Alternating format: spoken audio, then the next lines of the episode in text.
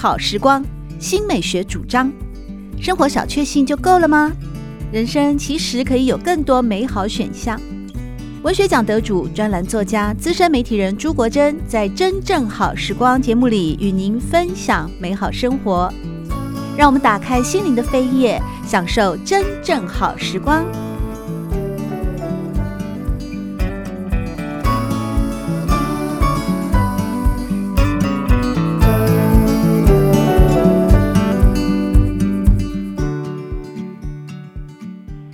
听众朋友们好，欢迎来到真正好时光，我是朱国珍。在今天，我们邀请到中央大学副教授，也是知名的作家李新伦，和我们来分享的是他的最新散文集《原来你什么都不想要》。新伦你好，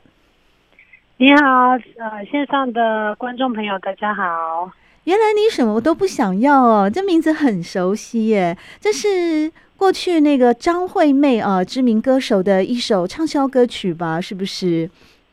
是的，我在我的这本书的最后一篇，其实就有谈到张惠妹的这首歌。对，那为什么呃最后会选择用“原来你什么都不想要”来为这本最新的散文集做定调，并且作为整本书的书名呢？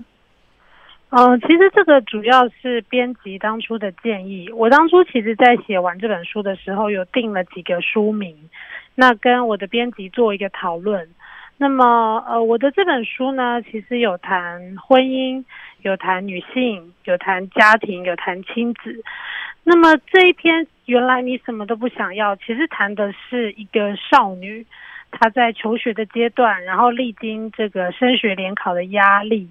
还有在成长过程当中的一些挫折，那当然也伴随着这个流行音乐的这个呃对他的支撑。好，那最后会用这一篇呃这一篇篇名当做书名呢，其实也有呃也有一种弦外之音，就是说呃我们在成长的过程当中呢，其实很想要把所有的东西都抓在手里。我们很想要很多东西，以我在那篇里面谈到的，我当时的我最想要的就是成绩、分数，考上理想的学校，这样子未来就是能够允诺一个理想的人生。好，但是经历过了，呃，可能三十岁、四十岁，呃，走入婚姻关系、家庭关系，然后自己当了母亲之后，其实会发现。很多事情呢，他跟自己当初想象的不太一样。原来很想要的东西，可能不太想要了，或者是说，呃，更陷入了一种那到底我要的是什么这样子的困境跟思索当中。所以最后呢，呃，觉得这一篇文章的篇名，原来你什么都不想要，其实它有一种含瓜性。他其实呃，其实也是折射了一个一个只知道读书的少女。哈，那她在历经了呃升学联考，然后进入理想大学，然后经过谈恋爱，呃走入家庭，然后当了母亲，这一连串的生命的考题，她最后。发自内心的呐喊，有可能就是其实是什么都不想要的，或者是他其实不知道自己想要的是什么。然而，事实上，在阅读这一本“原来你什么都不想要”的整本书之后呢，会有一种哦，因为我是女性读者哦，特别是女性读者来看，也许我也是为人母啊，也曾经为人女啊。其实我会觉得作者是。已经很清楚的知道自己要什么跟不要什么了，否则怎么能够如此理性，而且与感性兼具的来面对生活当中大大小小的事情？特别是同为一个女性创作者、女性教授、女性的家庭的支持者的各种的角色。诚如东海大学中文系特聘教授周芬玲也是知名作家哦，在推荐语里面有提到说，在这本书呢是更犀利、更细致、更全面的女性与身体书写哦。作为女性书写，有时候也会很难免的，好像会更探究到自己很幽微的部分，尤其是在整本书的集一，杨家贤在推荐序里面也有提到，你揭开了婚姻困境。呃，其实我在写集一的这个这两篇文章呢，是我在写这本书算是呃最晚才交出来的稿子之一。哈，那当初会引发我写这两篇刚刚提到的洞与缺口，或者是第一篇之后，哈，其实最主要的原因就是因为我这这我从开始写作到今年，我的第一本书是二零零二年，所以到今年刚好是二十年。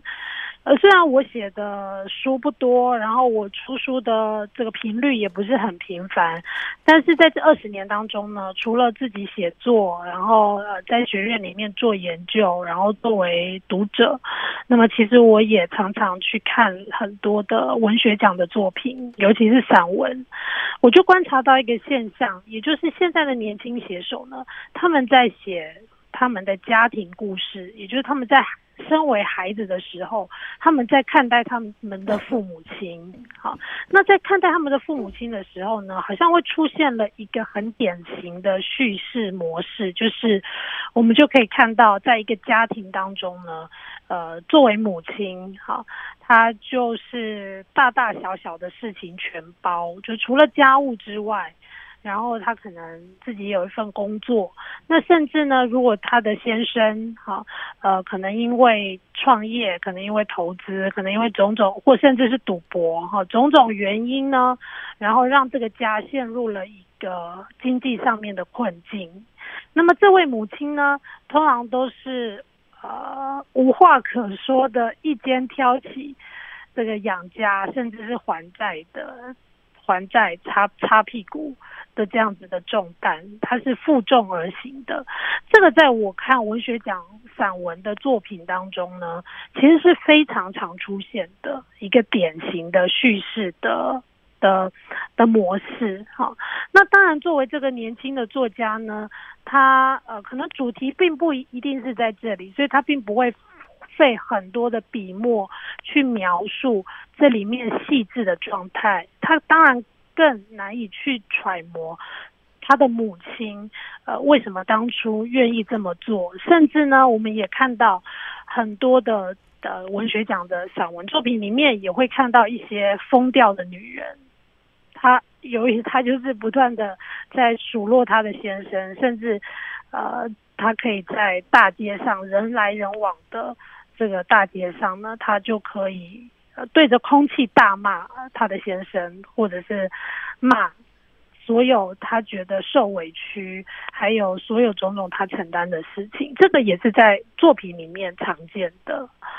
那么，因为我作为评评审跟读者读了太多这样的故事，那加上呢，我在之后这篇其实也描述了我作为一个中医师的女儿，然后中医诊所有时候除了医治别人的这个身体的小病痛之外，其实也是乡里之间的八卦战，就大家会分享一下呃旁边的人发生了什么事。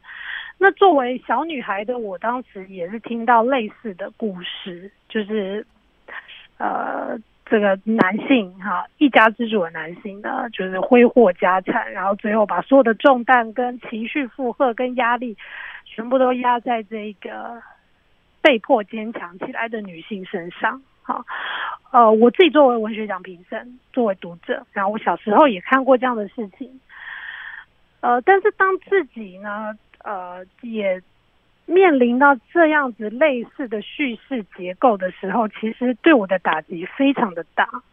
也就是我自己觉得，就是刚刚有提到我在学院里面教书，那甚至我自己是做女性文学研究的。所以呢，那我知道这个，我们说女性主义也好，或者是说这个女性在过去的，呃，这三四十年的社会运动上面，其实做了非常多的改改善，然后争取自己的不无论是身体的权利也好，还是自由选择的权利也好，其实都已经做得非常非常的多。好，但为什么我回到自己的家屋的时候，我所面临的，居然跟上一辈女性她们的悲惨的命运，如果要这么说的话，好像没有太大的不同，甚至它可能演变成各种方法，就是刚刚提到像洞与缺口，有很多呃修辞，很多漂亮的话术，其实去包装的人就是一个可能是一个呃赌徒，或者是一个想要成功但一直没有办法成功的男性的这样子的故事。好，所以我最后这本书其实这两篇是比较晚写的。那这次写出来之后，我一直到校稿，我都还是还是很想把这两篇拿掉，因为我隐隐觉得这个可能会有一些冲击。呃，我其实也没有这么这么有把握，就是我能不能够的回头面对这些冲击哈。呃，所以这对我来讲也是不太容易的事情，但我最后还是把它写出来跟出版了。那还有一个原因，就像这本书的封面，其实有好几个女性的脸谱，而且有些脸谱它是叠印起来的，就是同一个画面，其实有两两三张女人的脸。好，因为这些女人呢，在我小时候我看到的悲情的女人，到我看文学奖作品里面悲情的女人，到我现在自己可能也成为这样的女人，或者我旁边虽然跟我年龄相仿。可能社会条件跟资源也很充足的女性，会不会她们在婚姻或是家务当中，其实还是在复制着前一代女性的宿命？这是一件很奇妙的事情，所以这个推动我最后还是把它写出来出版。然后我最后呃，我在每一集其实都有用辛波斯卡的《一个女人的画像》作为每一集的开。开篇这样，那其实也是呼应着，呃，这其实不只是一个女人的画像而已，好，她可能就是不同时代的女性，呃，虽然看起来时代进步很多，女性的选择也很多，女性相对来讲自由很多，但是呢，在有一些管不到的、别人看不到的家庭结构呢，其实它还是充满着不平等，或者是让人很。让很多时候让女性是无语，甚至是失语、失去语言的那个片刻，大概是这样。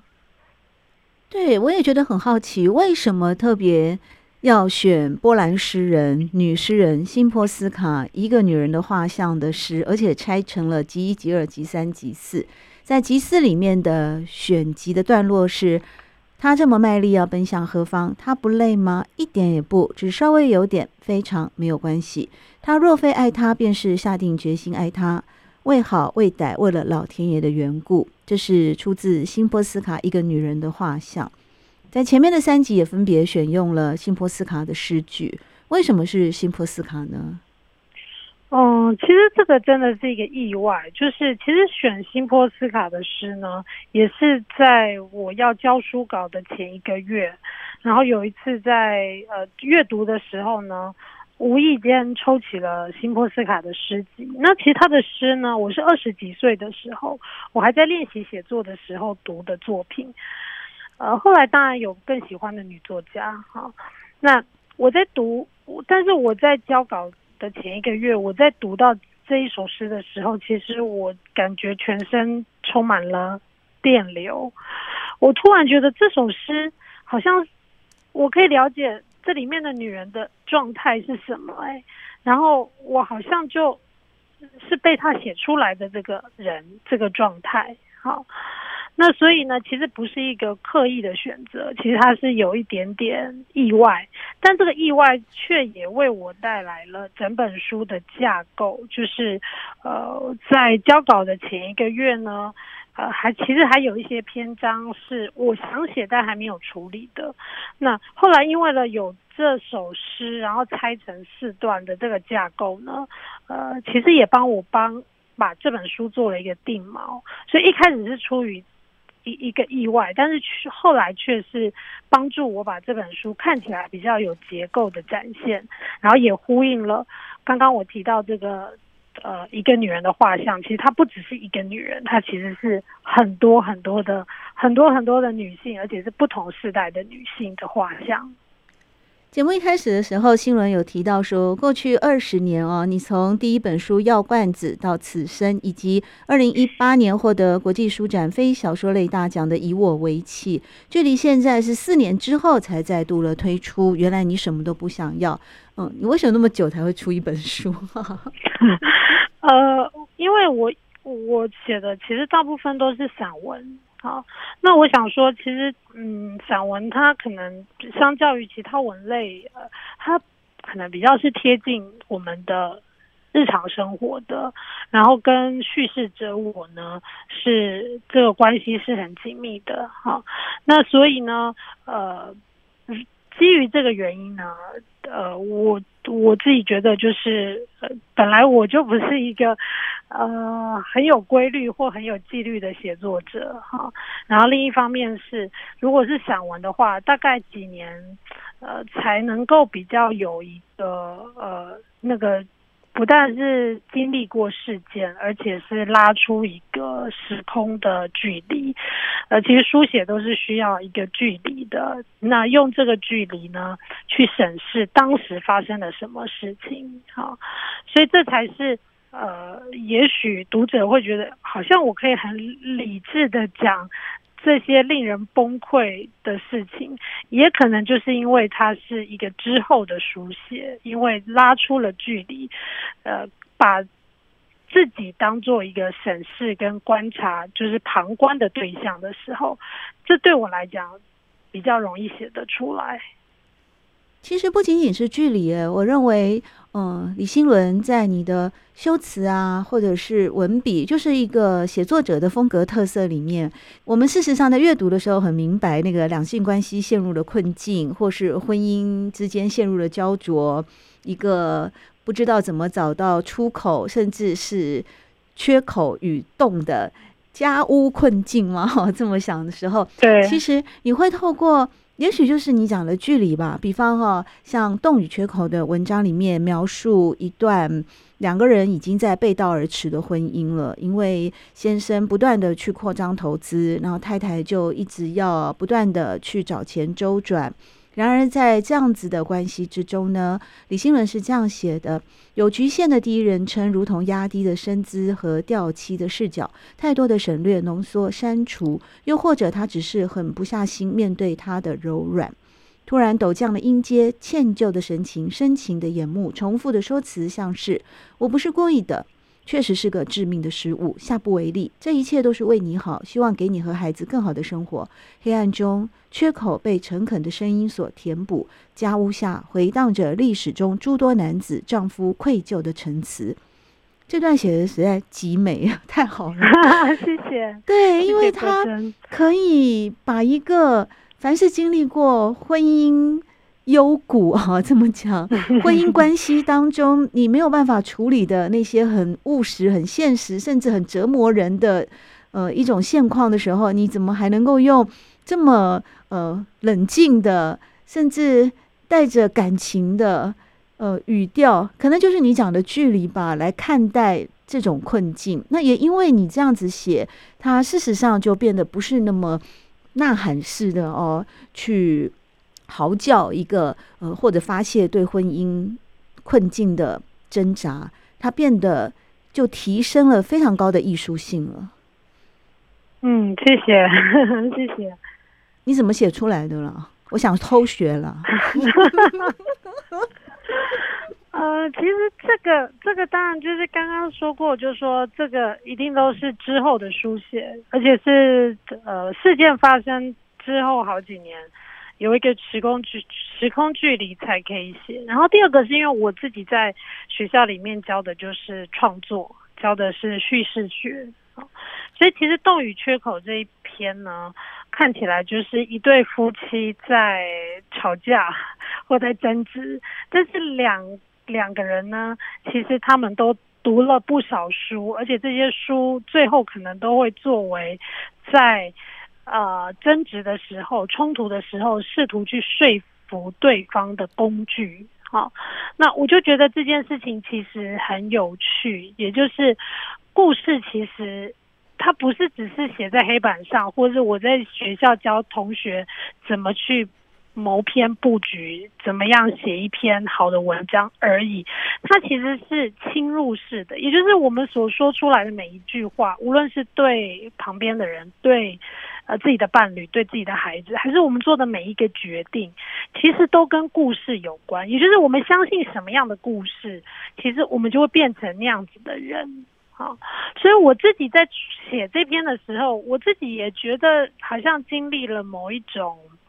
可以说是冒险，因为我其实不知道我会写出什么样的东西来，哈，然后又加上刚刚讲的有了充裕的呃审视跟书写的距离，然后我自己在学校教叙事还有创作，然后再加上我遇到很扎实、很实际的。呃，夫妻对于某一件事情的观念上的差异而产生的冲突，还有口角，这种种事件加起来呢，呃，我自己在写的时候也想要拉出一个距离。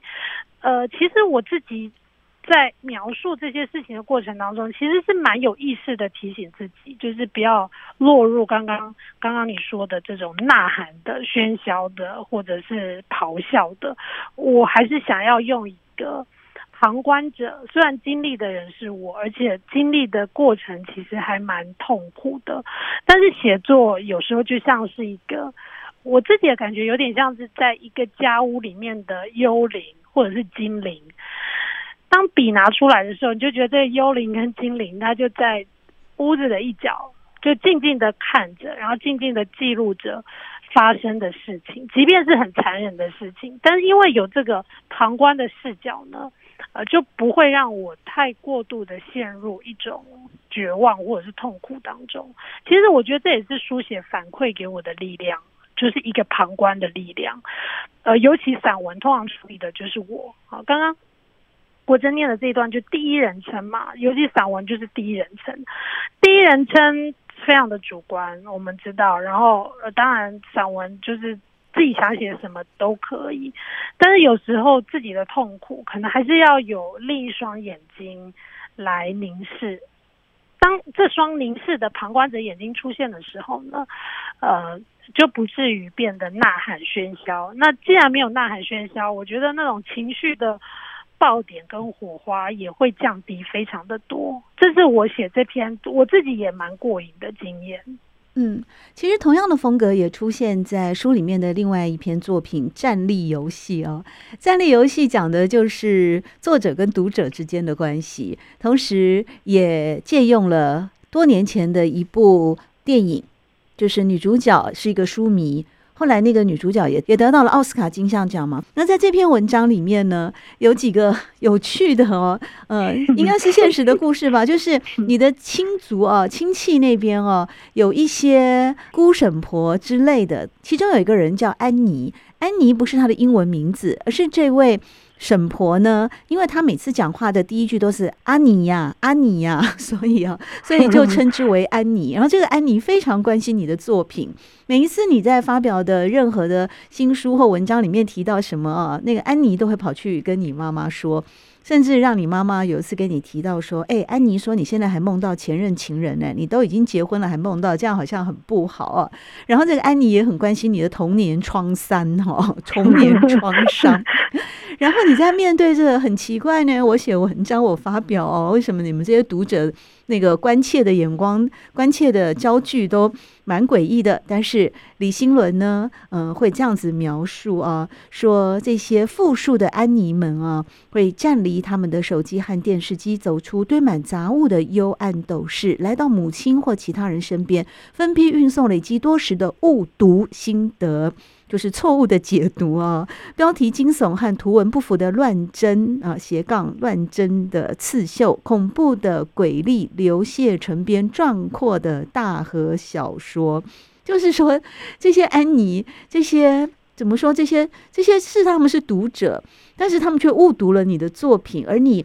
呃，作为一个这么热爱写作、这么专业又在大学教写作的专业的学者，你在面对这些情况的时候，你把它形容为战力游戏。我觉得在这篇里面，你的呃处理的那个嗯、这个怎么讲？这个那个精气神是比较强烈的。对，呃，其实这篇也可以呼应到刚刚讲的散文当中的第一人称我，嗯，呃，也就是因为写散文，大部分都是还是谈自己或者是自己关心自己身边的事情啊。那我在学校教散文写作，就会发现呢，我的学生们其实越来越担心。他们在散文当中谈到自己或旁边的人的时候，呃，会为他们带来不好的影响。有人就会说：“诶，你里面写的人是谁呀？”哈，或者是呢，如果他揭露了他跟他妈妈之间，呃，发生过很爆裂的关系的话，那可能也会被朋友当成一种谈资，或者是呢，甚至我在刚刚里面。刚刚国珍里面那个童童年创伤，就是这个是一个更更夸张的解读哈。那我自己在在教散文，然后学生面对这样的状况，而越来越在他们自己的作品当中呢，打了非常多的马赛克，然后那个解析度非常的低，也就是呃留了非常多的空白，甚至空白到模糊到，其实我们不知道。叙事者我到底经历了什么事情？好，他用非常多的空白、模糊或者是意象，让这个故事呢读起来好像他真的经历了什么事，可是事件的轮廓实在是太模糊了，就是依稀仿佛的感觉。好，那呃，这个主要的原因可能还是因为呃，我我这是我自己的片面的观察，就是说呃，我们现在呃对于写散文，那当然就是。呃，会经历说，这这个东西到底是不是真的？好，那或者是就是会面临到，呃，别人会用奇奇妙的眼光，或者是他自己的解读来解读你这个人，或是你跟身边的人的关系，好像都可以在你的书里面找到对应的模式。好，那这个对于呃散文写作者来讲。我想，呃，如果是处理到比较内心的，或者是，呃，可能甚至是比较不堪的事情的时候，他们可能会面对到的事情跟包袱。那刚好我就是真的有有这样子的切身的经验，所以以上种种就会让我去反思说，那所以，所以那写写写自己的故事，或是写旁边的人，呃，他会会遇到这么大的困难。的可能性是什么？哈，呃，刚刚有提到，呃，我怎么四五年才出一本书？其实我这本书确实，呃，当初也没有特别要出这本书的，那也是一个意外的因缘。哈，呃，我觉得还是真的跟我写的这个战力游戏这边是有关，因为我其实也不太，呃，就是我也会担心说。呃，我写的这个东西，然后安妮们呢 会拿来放大检视，然后甚至嗯做，对，所以，所以其实是有一点点，这看起来是有点矛盾，就是说我既我既害怕，因为我把它写出来了，但是我又却在前两篇处理这么可以被拿出来大大发挥的事情，这可能也是我的矛盾之一。但是，呃，如果是说。呃，我写的不仅是事件，而是我只是想要把我自己的事件当做一个模型来讨论这种书写的压力，或是散文写作者他要面对的困境。只是刚好把我的事情拿出来。如果只是想要讨论叙事的这个带来的困扰的话，那呃，我觉得这个对我来讲是比较说得通的。所以我一方面又写了。看起来很大胆的这个婚姻里面的困境，但一方面呢，其实我也表明了，呃，我还是在安妮的 这个监视下，或者往往的威胁当中。那其实共同要展现的就是说，呃，其实作为一个写自己故事的写作者，哈，那他内心经历的可能会是什么？那他能不能够接受被误读？好，所以其实我这篇战力游戏呢，我在最后的部分，呃，我也有提到这个安妮的误读呢，也会给我带来一些反思，因为其实所有的事情，不管好的坏的，尤其是坏的，也也是我们很不想要的事情。可是坦白来说，它里面还是有一些资源。跟礼物，只是我们不太想要去面对，或者我们不想要去拆这样子的礼物，又不知道这样拆出来到底是炸弹还是是真的一种让我们觉得很温暖的东西。好，那所以呢，我在文章的后面，我就在透过安妮的误读来反思。那所以我自己呢，我自己是不是也作为一个常年在误读别人，无论是话语也好，或者是刚刚有提到作为一个读者或是文学奖的评审，我是不是也是一直在误读别人？只是安妮的。浮夸，或者是他更夸张的这个表现，让我领悟到了这件事情。这是我在文章最后里面，也是呃对自己的行为做一个反思。我看到的战力游戏里面，其实，嗯，我比较聚焦在你对于作者对于写作这件事情啊，他本身所抱持的态度。例如，我非常喜欢你描写的这一段关于写作。李新伦说：“写作是不是个人的私房练习，在绵长的记忆公路上漫游与徜徉，感受雨季、凉风与预热。无论身处何境，写作是不是任由修辞于舌尖上体操的过程？”于是，写作可以是信仰，是疗程，是游戏。如果我们轻松一点面对的话，我觉得，嗯，我个人感觉啦，是不是误读啊？那个已经远远的排在创作本身这件事情之外的 另外一个星球了。我是这样看待了。可能因为我是纯粹的读者，而李新伦是中央大学的副教授，所以你必须要有一个态度，要有一个专业的态度。在今天真正好时光，我们邀请到知名作家，也是中央大学副教授李新伦，和我们分享他的最新散文集《原来你什么都不想要》。喜欢朱国珍制作主持的《真正好时光》，欢迎您订阅、分享或留言，随时保持互动，一起共享美好生活。